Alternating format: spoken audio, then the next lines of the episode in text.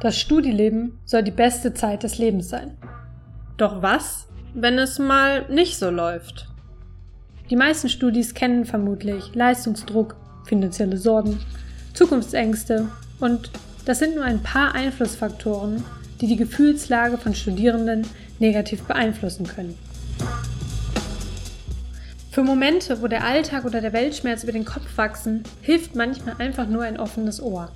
Einfach jemanden zum Zuhören zu haben und sich alle Bedenken von der Seele reden zu können. Seit 2019 gibt es dafür die Nightline Berlin, ein Zuhör- und Informationstelefon von und für Studierende. Anrufen ist kostenlos. Es bleibt anonym und die Inhalte werden vertraulich behandelt. Reden kann man hier über alles. Ich habe mit den Studis Victoria, Fay und Alexander gesprochen, die seit einiger Zeit ehrenamtlich bei Nightline Berlin tätig sind.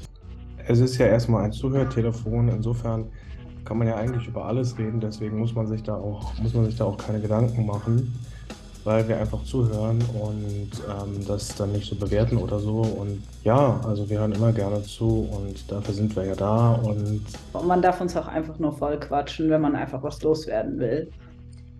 Die Nightline ist jeden Dienstag bis Donnerstag von 20.30 Uhr bis 24 Uhr erreichbar und in diesem Zeitraum habt ihr die Möglichkeit anzurufen und über alles zu reden, was euch auf dem Herzen liegt egal mit welchem Problem ihr zu uns kommt, es bleibt nur unter uns, kommt nicht aus in dem Raum und jeder braucht mal Zeit zum Ausreden und ein offenes Ohr. Bei Nightline Berlin handelt es sich nicht um ein therapeutisches Angebot.